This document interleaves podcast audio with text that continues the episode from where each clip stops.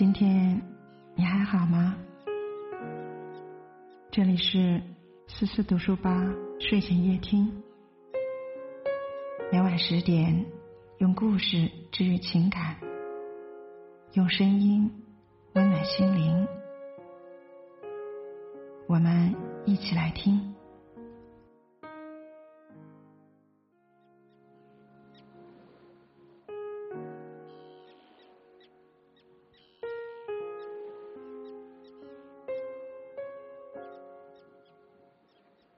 今天我们要分享的文章是：人性最大的弱点——不爱听真话。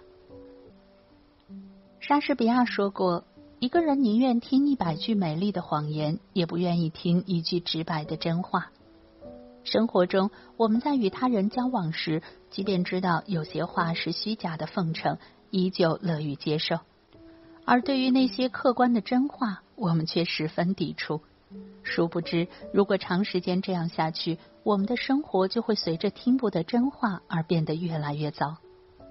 不听真话是不敢直视自己的不足。著名编剧李碧华说：“真话最不好听，真相最不好看。要知道，假话虽然好听，可未必真的对我们有用；真话虽然逆耳，却能让我们正视自己的不足。”换句话说，一味的拒绝真话，其实就是刻意回避自己的不足。曾看过一位网友分享的个人经历，他说，因为一句话，他的至交好友和他红了脸。事情要从他的好心劝谏说起。他的这位朋友经营着一家餐厅，店里主打特色腊肉肠，味道鲜美，被网友称为网红腊肠。如此经营了大半年，餐厅的生意风生水起。为了利益最大化，他的朋友偷偷把制作腊肉肠原本该用的五花肉换成了价格稍低的其他肉来代替。一次，他拉着几位同事过来品尝，同事们边吃边说：“网红也就这样，味道确实不错，但是肉吃着挺柴。”他尝过之后，发现味道与原先自己吃过的稍有不同。虽说没有太大影响，但他还是担心朋友因为这个把辛苦积攒了半年的口碑搞砸。于是当天晚上，他给朋友打了个电话，问道：“怎么感觉最近店里的肉肠口感有点变化？”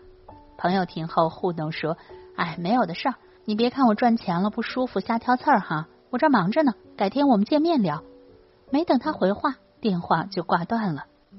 隔天，两人相约一起吃饭，他又好心向朋友提到了肉肠的问题，说道：“肉肠现在的味道比前段时间差了些。”你不是换了什么材料吧？可别因为这个砸了招牌。朋友听后脸立刻沉了下来，皱着眉反驳道：“你瞎说什么？不好吃怎么能有那么多人买？我有你教我做生意吗？”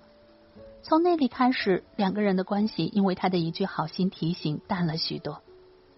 北宋大理学家周敦颐曾感慨：“今人有过，不喜人归，如讳疾而忌医，宁灭其身而无物也。”其实很多人并非真的不爱听真话，而是不敢直视自己的不足，于是刻意回避。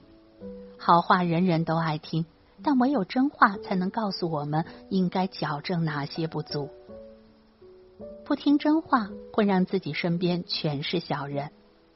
演员贝蒂曾说：“大家都不听谎言，说谎的人也就绝迹了。”就像如果我们不听真话，那些敢于讲真话的朋友也会逐渐离我们而去。取而代之的是一群爱讲假话的人围绕在我们身边，他们没有立场，不分世界，嘴巴永远跟抹了蜜一样，刻意去讲我们爱听的话。假话听多了，真话必然就少了。表妹王云曾向我吐槽过，她的爸爸身边全是一群阿谀奉承的朋友。她的爸爸是一名医疗器械的销售人员，肯吃苦，会办事，为公司签了很多大客户。由于业绩优秀，他一路从一个底层员工升到了公司副总，站到了公司员工天花板的位置。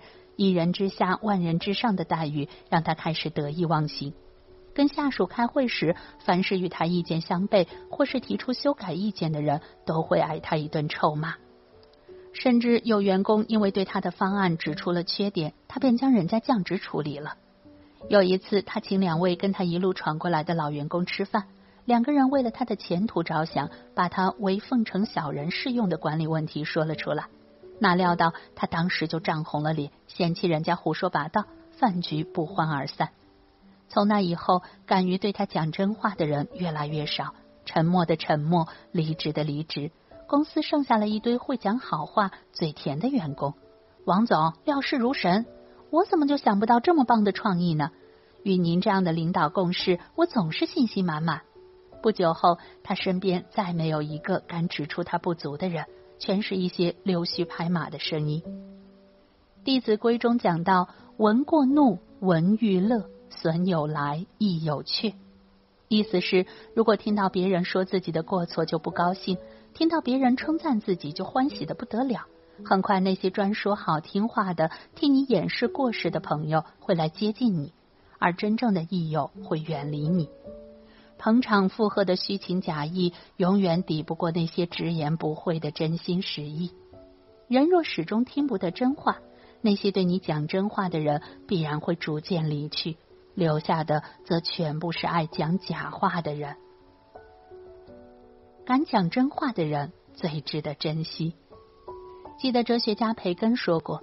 能够听到别人给自己讲实话，使自己少走或不走弯路，少犯错误或不犯大的错误，这实在是福气和造化。忠言逆耳能救人矣。那些敢于直言相告我们不足之处的人，最值得珍惜。耕柱是一代宗师墨子的得意门生，他虽是爱徒，却总是受到墨子的责骂。有一次，墨子因为他骄傲自满，再次当众责备了他。